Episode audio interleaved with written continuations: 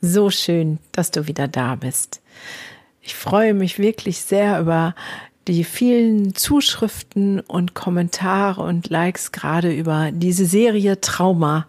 Und ich freue mich unfassbar über jeden einzelnen von euch, ähm, der ein bisschen darüber mehr versteht, wie Kinder ticken und was vielleicht gerade los ist. Und ähm, ja, sag an der Stelle erstmal ganz fett, dick Danke. Ihr seid echt mega großartig. Danke für eure vielen Rückmeldungen ähm, und Zuschriften. Hm.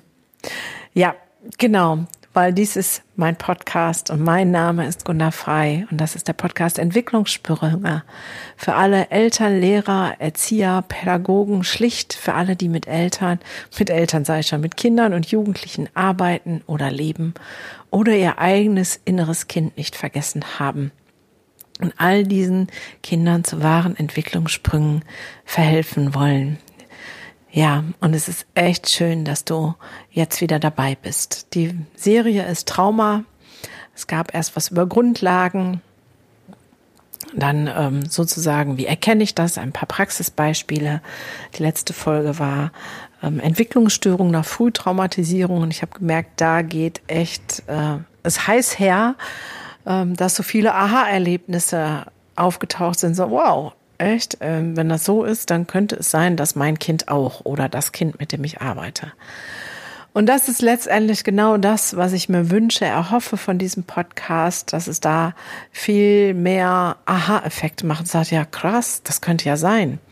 Ähm, und es ein ganz neuer Blick auf die Kids und vielleicht dann auch auf deine Arbeit oder dein Leben mit deinen Kindern wirft.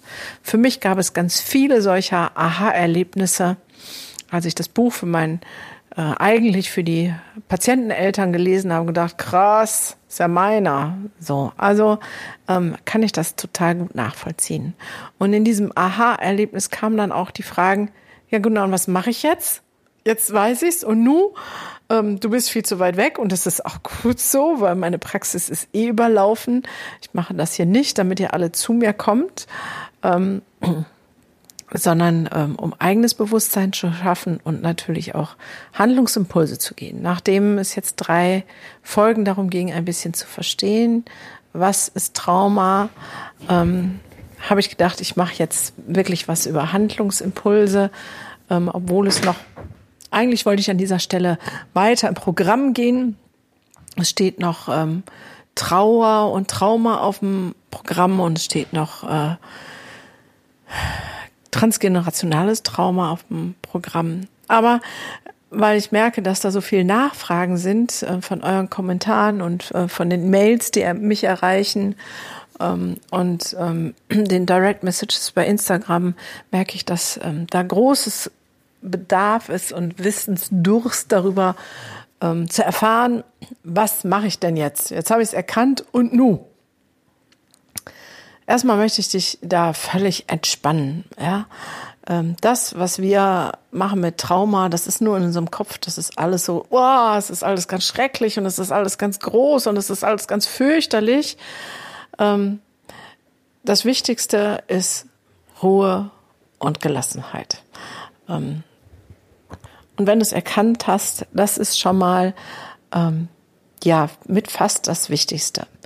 Und es muss jetzt auch nicht jeder zur Therapie rennen, weil ich sage, auch in den Ausbildungslehrgängen von Traumatherapeuten und Traumapädagogen, hey, ähm, chillt mal, weil 70 Prozent ähm, wird durch so das Umfeld wieder gut gemacht. Ja, das heißt, wie Bezugspersonen, Lehrer, Erzieher, Pädagogen, Eltern mit ähm, Dingen umgehen und nur 30 Prozent äh, wird durch Therapie gelöst. Das heißt, Therapie ist kein Allheilmittel. Ganz im Gegenteil. Und deswegen möchte ich dich an dieser Stelle ermutigen, klar selber offenen Auges und mit viel Gelassenheit und auch viel Mut an die Sache ranzugehen. Von mir erfährst du heute ein paar Basics, was für mich ganz, ganz, ganz elementar ist und natürlich wieder mit ein paar praktischen ähm, Beispielen. Das erste ist nochmal wirklich darauf hinzuweisen, nicht das, was für dich ähm, traumatisch ist, ist für dein Kind oder das Kind, was du im Kopf hast, traumatisch. Ja, also das erste geht nochmal auch ein bisschen rauszufühlen, zu spüren und an manchen Stellen auch zu fragen, was ist es denn überhaupt? Ich will dir ein Beispiel sagen. Ich arbeite natürlich auch mit Flüchtlingen und wenn dann so ein Flüchtlingsjunge 16, 17 Jahre alt bei mir sitzt und äh, einen schweren Weg hatte, seine Familie zu Hause gelassen hat, auf dem Weg der Flucht zugesehen, zusehen musste, wie sein ähm, bester Freund erstochen wurde, weil er sich Angst hatte vor dem Boot, er in dem Schlauchboot saß, danach Todesangst hatte in dem Schlauchboot, weil es äh, viel zu hohe Wellen waren. Ähm, dann äh, in Mazedonien von Polizisten geschlagen wurde. Also eine endlos aneinander rein eine Serie von Dingen, wo jeder von uns sagt, oh mein Gott, wenn ich das erlebt hätte, das wäre so, das würde ich nicht überleben, das wäre das Schlimmste. Ich könnte, also wenn ich gesehen hätte, wie mein Freund abgemurkst wird, das geht alles gar nicht. Und ich mache schon so meine Liste in der Praxis. Ähm, ich gehe da inzwischen sehr empathisch, aber trotzdem sehr nüchtern mit diesen Dingen um. Ist halt mein täglich Brot und ähm, macht dann so, okay, mm, mm. und dann frage ich immer die Hitliste ab. Es hört sich jetzt vielleicht ein bisschen makaber ab, aber ich muss wissen, was ist das Anstrengendste für diesen jungen Menschen. Also so wie ich das auch in den Podcast-Folgen vorgesagt habe, eine Skala von 0 bis 10. 0 ist keiner, kein Stress, 10 ist der maximale, um dann ein Gespür dafür zu kriegen, wo fangen wir an zu arbeiten. Weil ich ja zielorientiert Trauma lösen will. Und er guckt mich und ich frage das so, was ist denn von all dem, was du mir jetzt erzählt hast, das Schlimmste? Und er guckt mich an und sagt, dass ich hier so alleine bin. Und da wird diese ganze große Not dieses jungen Menschen sichtbar. Es ist gerade Ramadan, das heißt Fastenzeit. Er lebt in einer Wohngruppe, er isst den ganzen Tag nichts. Um 10 Uhr abends wird ihm für 10 Minuten die Küche aufgesperrt, damit er sich schnell was zu essen machen kann. Und ähm, Ramadan hieß in seiner Familie, um 10 Uhr wird angefangen zu kochen und es ist drei Stunden Familienzeit. Und es ist nicht maßgeblich, was in unserem Kopf traumatisch ist, sondern es ist maßgeblich, was für das Kind das ist. Ähm, das ist so, so, so elementar. Letzte Woche war ich in einer Kita. Da hieß es, ah, können Sie kommen, einen Vortrag halten vor den Eltern und äh, Pädagogen. Es gab einen sexuellen Übergriff von einem Kind zum anderen. Da ist die ganze Elternschaft in hoher Aufregung, dass jetzt alle traumatisiert sind. Was war passiert? ähm, der ein Junge hat drei Kinder sozusagen in die Ecke gezogen und gesagt, ah, das darfst du nicht sagen und ähm, du musst das jetzt machen, sonst bist du nicht mehr meine Freundin oder Freund und du darfst das auch nicht sagen und hat ihn dann in der Ecke die Hosen runtergezogen und auf dem Popo und versucht auf Scheide oder Penis zu küssen. Das ist das, was passiert ist. Und jetzt waren alle in heller Aufruhr wow, das jetzt sind alle Kinder traumatisiert. Also wir reden von drei bis fünfjährigen Kindern. Und indem ich da bei diesem Eltern- und Pädagogenabend war, sagte dann ein Vater, meine Tochter ist betroffen, sagte, ich glaube auch nicht, dass ähm, dieses sexualisierte Verhalten für sie so schlimm war, weil für sie war das genauso wie gekniffen werden. Aber dieses ähm, zu etwas gezwungen werden, was man vielleicht nicht möchte und dieses, ähm, du darfst das nicht sagen, sonst bin ich nicht mehr dein Freund, das hat ihr wirklich zugesetzt. Ich könnte jetzt endlos Geschichten erzählen von einer Familie, wo die Wohnung brennt und alle werden gerettet und das Kind kriegt eine Traumafolgestörung. Wenn man genau nachfragt, ist es nicht in diesen, im Kinderbett sitzen in den Flammen, sondern es ist der Moment, als die Mutter mit dem Hubschrauber abtransportiert wird, weil da kommt die Todesangst und sagt, sehe ich meine Mama nicht mehr wieder. Also versuch bitte nicht mit deinem Maßstab, was schlimm ist, was traumatisch sein könnte, an die Sache ranzugehen. So, was jetzt tun? Auch das ist relativ einfach. Im dem Modul bei uns in der Ausbildung ähm, Stabilisierung, Ressourcenaktivierung, Affektregulierung ähm, gibt es immer einen Leitspruch. Und der heißt, ähm, der Patient ist stabil genug, wenn der Therapeut stabil genug ist. Ja, also es gibt Traumakonfrontationsverfahren, wo man ganz klar sagt, oh Gott, erst anfangen, wenn der Patient genug stabilisiert ist, was dazu führt, dass in manchen Kliniken sich leider zu Tode stabilisiert wird. Es wird stabilisiert und stabilisiert und stabilisiert und leider wird nichts angerührt von den ähm, Dingen.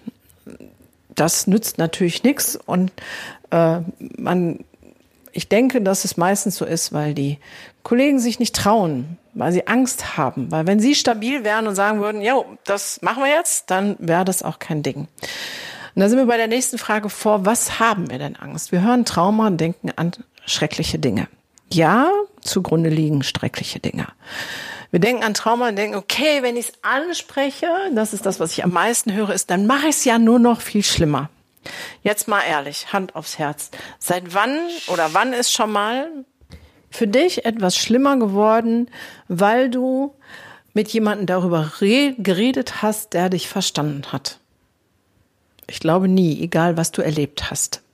Ja, also ich möchte dir an dieser Stelle die Angst davor nehmen. Weil was braucht es? Es braucht eine Selbstverständlichkeit. Ein nicht, oh, ist so schlimm, sondern ein, ja, dir was Schreckliches passiert. Da ist was, was in dir steckt, was dein Körper gespeichert hat. Da ist was, was nicht rund läuft. Ganz souverän, gelassen, vielleicht auch ein bisschen trocken, zu sagen, ja, genau so ist das.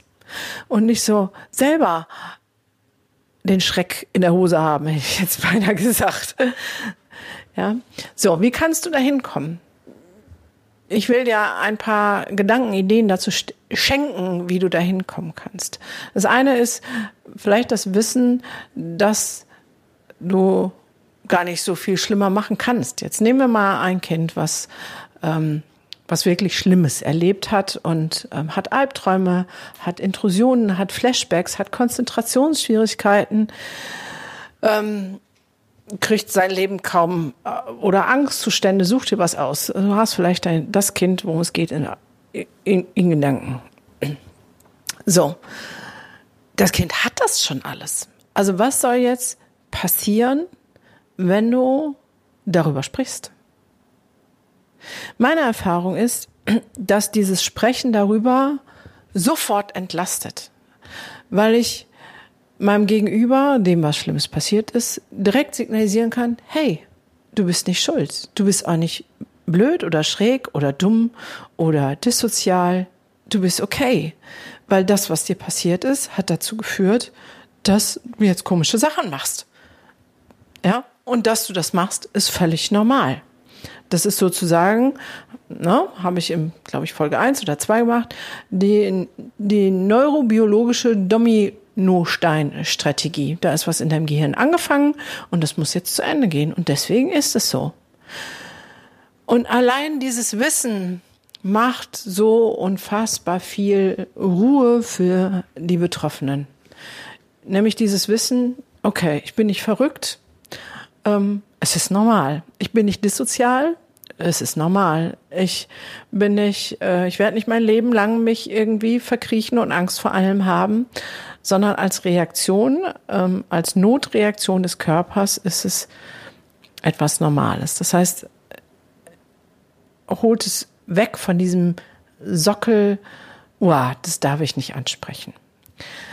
Das andere ist natürlich, wie spreche ich das an? Es ist niemals sinnvoll, mit dem Finger in der Wunde rumzubohren.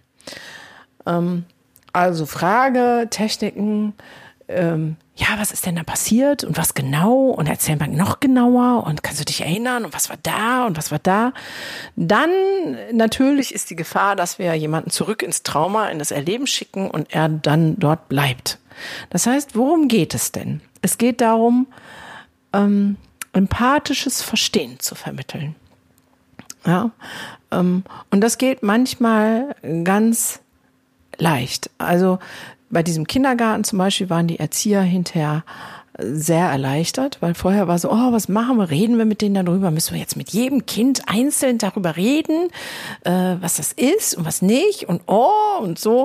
Und ich sagte, ey Leute, macht doch jetzt nicht so ein, so ein Bahai da drum. Ja, es ist was passiert. Ähm, wir haben in unserem Gott, oh Gott, sexualisiertes Verhalten, das ist jetzt ein dickes Drama. Aber letztendlich wurden Kinder zu was genötigt, was sie nicht wollten. Und wenn wir jetzt mal den Kita-Alltag nehmen und Kinder unter sich, dann möchte ich nicht wissen, wie oft Kinder genötigt werden, was zu tun, was sie nicht wollen. Sie werden genötigt, von den Erziehern manchmal im Stuhlkreis stillzusitzen. Sie werden genötigt, zu essen, an äh, bestimmten Uhrzeiten aufzuessen. Sie werden von anderen Kindern genötigt, mit in der Spielkuschelecke zu spielen oder eben rauszugehen. Das heißt, der Alltag von Kindern ist voll von solchen Situationen. Und dann müssen wir überall genau hinschauen und nicht nur bei diesem, oh, es ist was Sexualisiertes. Ja, also versuch es mal in einem anderen Licht zu sehen. Und das andere ist, wenn dann dieses auffällige Verhalten da ist, ähm, diesen Zusammenhang herzustellen. Und bei kleinen Kindern im Kindergarten nehme ich mir jetzt nicht so eins zu eins und hör mal, ich weiß, damals, ähm, der Kevin, der hat dich in die Ecke gezerrt und hm, so, sondern wenn man dann Verhalten merkt, okay, an so Situationen, wo ein Kind ähm, etwas tun soll, was es nicht möchte und dann vielleicht über die Maßen emotional reagiert mit einem Angstanfall, einem Wutanfall oder sonst was, geht es darum, kurz und knapp die Emotionen zu benennen und zu sagen, wow, merke ich, ist jetzt ganz schön Angst, äh, viel Angst bei dir. Ich könnte mir vorstellen, dass es sich vielleicht ein bisschen so anfühlt, wie damals, als der Kevin gesagt hat, du wolltest was machen, was du nicht machen solltest. Ähm, aber es ist alles gut, es ist jetzt vorbei und wir kriegen das jetzt zusammen hin. Ich habe nichts gesagt, also nichts Elementares, nichts von Hose runter, von Küssen, von Haut, von Fleisch, von Penis, von Scheide. Und trotzdem habe ich alles gesagt, dass das Kind die Verknüpfung herstellen kann, sagen kann, ach, das ist ja spannend. Ich habe jetzt so Angst, weil ich was machen soll, was ich nicht will, weil ja, stimmt, das fühlt sich so ähnlich an, wie als der Kevin gesagt hat, ich soll in die Ecke kommen. Hm. Und dann hat es eine Chance, dass man einen Zugang gibt. Ich mache psychotherapeutische Sprechstunden in meiner Praxis, dazu bin ich verpflichtet. ähm, normalerweise dauern die also ich kann mir aussuchen, ob sie 25 oder 50 Minuten dauern. Weil ich sowieso zwei Jahre Wartezeit habe, mache ich 25 Minuten einfach, damit ich mehr Menschen schneller sehen kann. Und in diesen 25 Minuten, weil alle auch sagen, ja, Beziehungsaufbau und so dauert so lange, weiß ich, was das Problem ist, habe einen Zusammenhang hergestellt, habe kurz erklärt, wenn es denn so ist, wenn das der Fall ist, was ein Trauma ist und habe damit Bindung aufgebaut und gleichzeitig entlastet, weil ich gesagt habe, ja, hör mal, das ist völlig klar, dass du auf dem Schulhof immer so ausrastest. Weil wenn du bis unter der Nasenspitze voll bist mit Stress, da kommt der eine Schwupp und der Topf läuft über. Ähm, das kann ich gut nachvollziehen. Und man merkt, wie diese Kinder sofort sich entlasten. Das heißt, dieses Wissen darum, ey, die versteht mich, ey, die weiß, was los ist, ey, und ich bin normal, macht eine sofortige Entlastung. Und es geht nicht darum, das traumatische Erlebnis anzusprechen, sondern das Gefühl, was da ist. Ja? Das Gefühl, was da ist. Und das zeigt sich ja, das zeigt sich ja durch einen Wutanfall, durch besondere Ängstlichkeit, durch besondere im hohen Maße ausgelebte Emotionalität in verschiedenen Richtlinien. Das heißt, wenn du ein Lehrer bist, ein Erzieher bist und da gibt es so ein Kind, hab doch den Mut, ähm, dieses Kind anzusprechen und einfach nur zu sagen, ich sehe das. Ich sehe, dass du über die Maßen traurig, ängstlich, wütend bist und ich habe deine Idee davon, dass das gar nicht jetzt der Situation geschuldet ist, sondern dass du einfach was erlebt hast und woran du dich gerade erinnert hast und vermittel dieses Gefühl von, hey, es, es ist in Ordnung, es ist okay, ähm, weil du bist nicht alleine und jeder andere oder viele andere würden genauso empfinden in dieser Situation. Man kann das Stressormännchen, nenne ich das, äh, zeigen. Vielleicht mache ich äh, noch eine PDF darunter oder unter dem nächsten, ähm, wo ihr das mal sehen könnt, wie das ist. Oder ich mache mal ein YouTube-Video dazu. Bin mir gerade noch nicht sicher.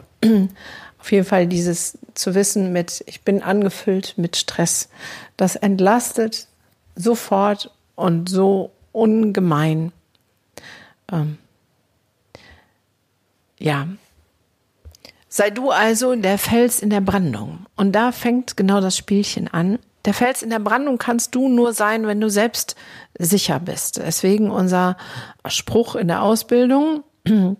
So, der Klient ist bereit für Traumakonfrontation oder offene Worte, sobald der Therapeut oder der Pädagoge stabil ist. Das heißt, die Frage, was du machen kannst, daran ist die Frage geknüppelt, geknüppelt, gekoppelt, wie es dir geht. Also, wie sicher bist du? Wie sicher bist du in dir selbst? Ähm, bist du klar? Bist du empathisch? Bist du ähm, in deiner Persönlichkeit gefestigt? Bringt dich das selbst aus dem Ruder, wenn du daran denkst, dass dieses Kind vielleicht was ganz Schlimmes erlebt haben könnte. Dann lass es, dann sprich es nicht an, weil dann kannst du nicht der Fels in der Brandung sein. Das heißt, um mit diesen Kindern umzugehen, bedarf es deine Gelassenheit, deine Sicherheit.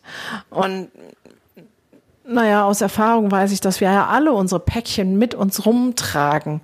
Und ähm, nicht immer tough und klar und stark sind. Ich habe äh, gebe regelmäßig auch Supervision, das heißt äh, Kollegen, Therapeutenkollegen kommen zu mir und wir besprechen zusammen ähm, die Fälle und ich habe eine, das ist immer wieder sehr augenscheinlich, die an ganz vielen Stellen sich nicht zutraut, in diesen Kontakt zu gehen. Die ist ausgebildete Traumatherapeutin, darum geht es gar nicht, sondern dieses kommt ein Kind, was den Ruf schon hat oder kommt, weil es beißt und kneift und haut und tritt und eigentlich auch keine Ausnahme macht, also das egal macht bei Kindern, bei Erwachsenen, bei den Eltern, bei Erziehern, bei Lehrern und sie denkt so, oh, wenn er das jetzt auch bei mir macht, ja, dann ist es schlecht. Und in diese und dadurch, dass es immer wieder, sie hat andauernd so Fälle, äh, sage ich dann, hör mal, ich glaube, es ist an der Zeit, dass du das ähm, mal als Entwicklungsaufgabe für dich siehst. Diese Patienten kommen nicht ohne Grund zu dir, sondern sie wollen dir eigentlich zeigen, hey, du darfst zu dir stehen, du darfst lernen, du darfst klar und straight sein, weil diese, diese Kinder brauchen das im XXL-Format. Und wenn die zu dir kommen und du dann diese Therapieanfragen nicht bestätigst aus Angst, dann ist es dein Wachstumsmarkt und nicht der Wachstumsmarkt ähm, des Kindes.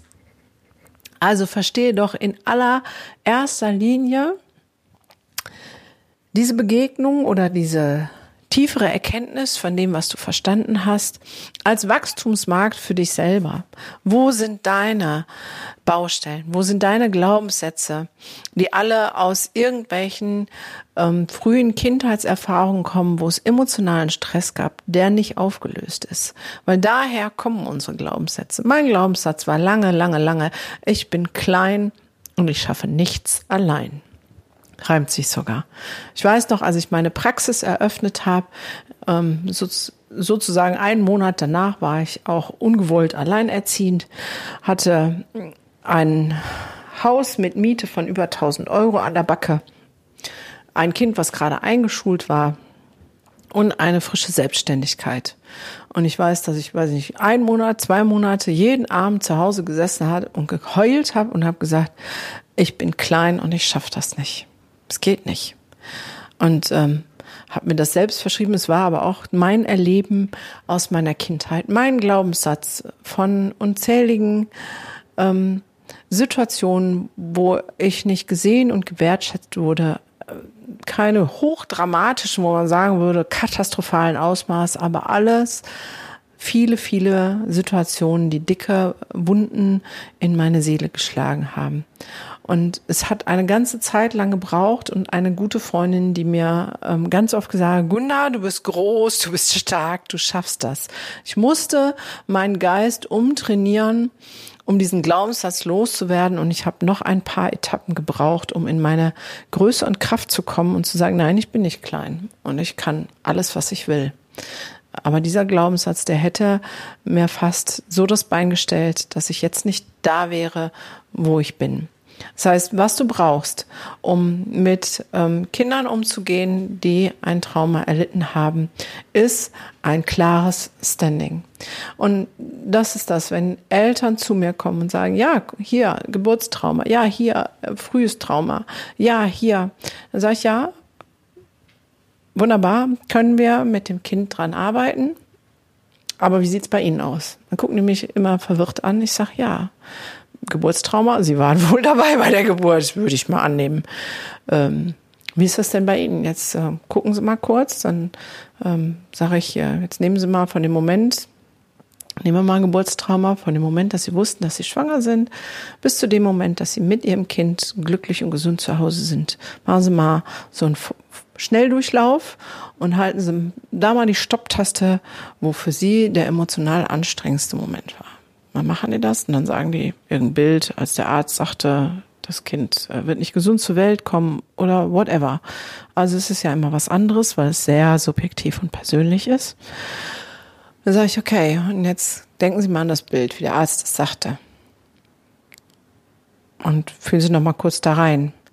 Und jetzt möchte ich wissen, auf einer Skala von 0 bis 10, wie anstrengend ist das jetzt für Sie, wenn Sie daran denken? Naja, und da die das Gleiche gemacht haben wie die kleinen wunderbaren Wesen, nämlich verdrängt, abgelenkt, weil wir blöde Gefühle nicht haben wollen ähm, und ganz viele Mechanismen des Kümmerns, des Versorgens, des Präsentseins, des Funktionieren müssens ähm, die ganze Zeit da waren und ich das dann mit meiner Fragestellung alles beiseite geschoben habe, fließen dann meistens die Tränen oder so, dann kommt da ein Stressfaktor von acht, neun, manchmal auch zehn raus. Dann sage ich ja, aber bevor ich mit Ihrem Kind arbeite, müssen wir arbeiten oder Sie arbeiten. Und merke das jetzt anders, dass ich ähm, eine Patientin übernommen habe äh, von einer Kollegin, die das Kleine ist neun. Die Kollegin hat jetzt ein Jahr mit der Neunjährigen gearbeitet. Die hat krass dissoziales, auffälliges Verhalten, Konzentrationsschwierigkeiten. Das volle Programm ist an vielen Stellen echt asozial von ihrem Verhalten. Und ich habe jetzt vier, fünf Stunden mit den Eltern gehabt und nur zwei mit dem Mädchen. Und der Effekt ist da, weil sie sagen, ach, jetzt verstehen wir, warum die dann und dann so ausrastet. Das habe ich in der letzten Folge erklärt ne, mit diesen Wutanfällen und der Versch äh, Verschiebung der Baustelle, wenn ein Wort falsch geschrieben ist. Ach, jetzt verstehen wir das. Ach so, ach, dann nützt ja unsere Konsequenz gar nichts. Genau, das heißt, ähm, da entsteht viel Wissen und dadurch Erkenntnis. Und das andere ist, dass ich die Baustellen mit denen aufgearbeitet habe und dann ähm, sie merken, ach, ich komme in meine Ruhe, in meine Kraft und ich bin gelassener. Ach, und wenn ich gelassener bin, dann bauscht sich das auch nicht so auf, weil ich auf diese Nebenbaustelle gar nicht eingehen muss, sondern ich habe jetzt das Wissen, aha, wenn ich sage, da ist ein Wort falsch, ist es die Angstvermeidungstaktik, ich will auf meine Fehler nicht hingewiesen werden. Kinderbaustelle, ich bin gar nicht gemeint, ich ruhe in mir selbst und kann gelassen sagen, ja, glaube ich, dass das jetzt Kacke ist, dass ich dir das sage. Es fühlt sich bestimmt ganz blöd an. Aber das mit dem Bleistift ist gerade nicht wichtig. Komm, wir gucken mal, wie schreibt man das Wort denn richtig? Merkst du den Unterschied in der Herangehensweise? Und daher ist es so, so, so elementar, dass du mit dir im Reinen bist, dass du klar mit dir bist. Das heißt, alle Fragen, die ihr mir stellt über, was mache ich denn jetzt, kann ich beantworten mit, werd du dir sicher, guck dir deine Baustellen an. Es gibt unfassbar viele ähm, Kurse, Online-Kurse, Bücher, Literatur, Webinare, whatever. So, also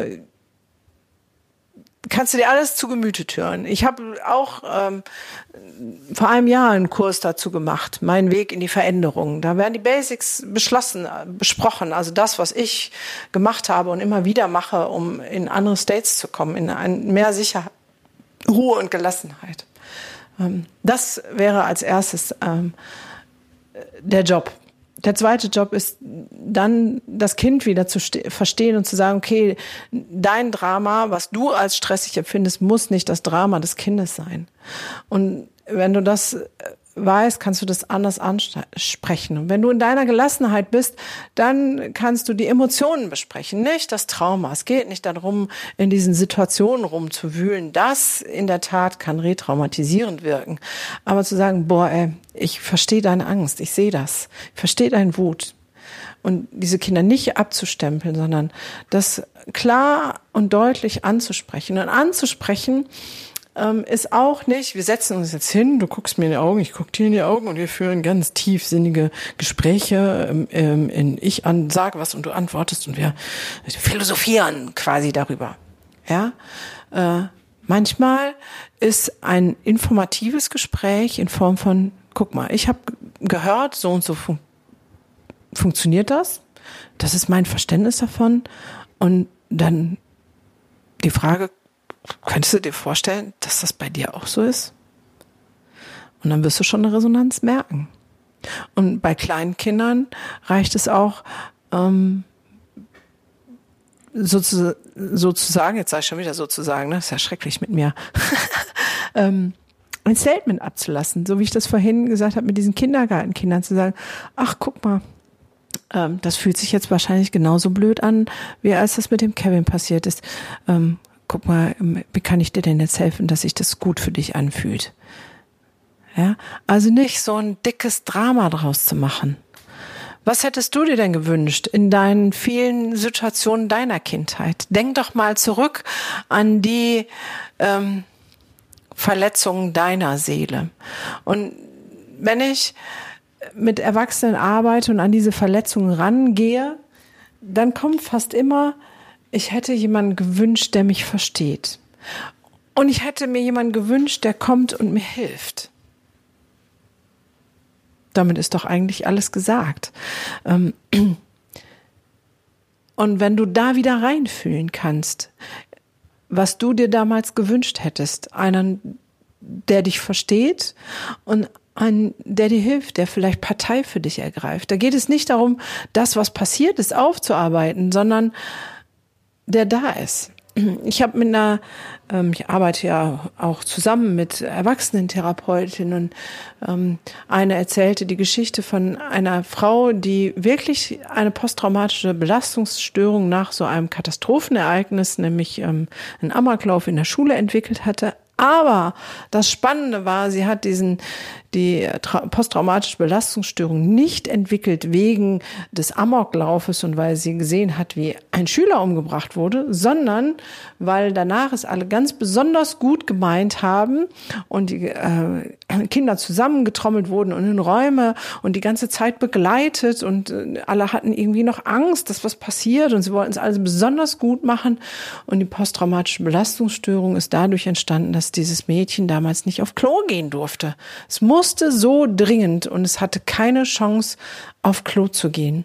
Und das war der Auslöser für die posttraumatische Belastungsstörung. Ja, jemanden, der nicht nur Panik hat und sagt, oh, ist alles schlimm, ist alles Katastrophe und wir müssen jetzt ganz viel Sicherheit und Sicherheit und Sicherheit. Hey, Befriedigung der Grundbedürfnisse. Und auch da sind wir wieder bei den Grundbedürfnissen, die so elementar sind, die psychischen Grundbedürfnisse. Hör dir gerne die Podcast-Folgen über die psychischen Grundbedürfnisse an oder nochmal die drei letzten über Trauma, weil da komme ich immer wieder drauf zurück. Das Drama entsteht immer da, wo unsere Grundbedürfnisse verletzt werden. Da kommt der Seelenstress und äh, da wird es schwierig. Und wenn man das benennen kann, ja, da, da hast du die Kontrolle nicht mehr. Ja, da war keiner für dich da. Ähm, und diese Frau zum Beispiel hatte als Mädchen, wir sagen, ja, da ging es aber die, um die physischen Grundbedürfnisse. Sie musste Pipi machen. Ja, stimmt. Aber das Problem war nicht, dass sie nicht Pipi machen durfte, sondern, also schon, aber nicht in Form von, hätte ja auch einfach eine Hose machen können, sondern dass sie die Situation nicht mehr kontroll kontrollieren konnte. Sie, ihr wurde die Freiheit genommen. Und das war viel schlimmer als die Erfahrung, dass jemand umgebracht wurde. Oh Mann, diese Serie, die macht ja immer viel längere Podcast-Folgen, als ich eigentlich möchte. Ähm, ja, du merkst daran, das ist mein, mein, mein Thema, ähm, meine Expertise. Das ist das, womit ich mich tagtäglich beschäftige. Und ich bin immer wieder erstaunt, wie viel Angst vielen Menschen das macht, wie viel Unwissenheit da ist. Und deswegen ähm, rede ich auch gerne und viel darüber. Ich ähm, ja, freue mich an dieser Stelle über deine Aufmerksamkeit, dass du so lange zugehört hast. Ich hoffe, dass ich dir ein paar Impulse geben konnte, wie du damit umgehen kannst. Ähm, ich würde immer empfehlen, erst bei dir zu gucken, in deine Sicherheit zu gehen und wenn du sicher bist, es auf einer Ebene anzusprechen, ohne in dem Ding drumherum zu bohren. Wir müssen keine Details wissen. Das wissen die Kids von alleine. Ich muss nichts benennen, außer das ähm, Gefühl, was damit zusammenhängt. In diesem Sinne freue ich mich natürlich ganz dolle wieder über alle Rückmeldungen, ähm, die Info, ob da ein hilfreicher Gedanke bei war für den Umgang mit Traumata. Ähm, deine Fragen und Anregungen natürlich auch sehr gerne auf Instagram, auf Facebook. Ähm, ich freue mich natürlich auch über Bewertungen.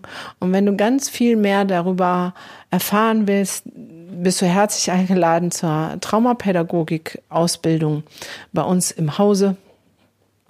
Ähm, von Herzen gerne, natürlich.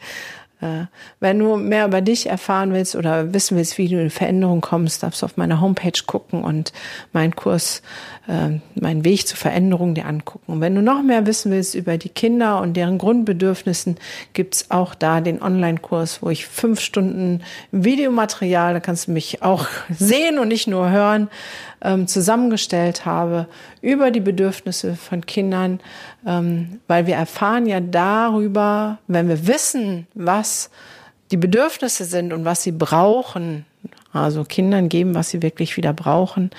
Ähm, darüber erfahren wir natürlich auch, wo ihre Stress- und traumatischen Punkte sind, wo es überhaupt zum diesen Reaktionen kommen kann.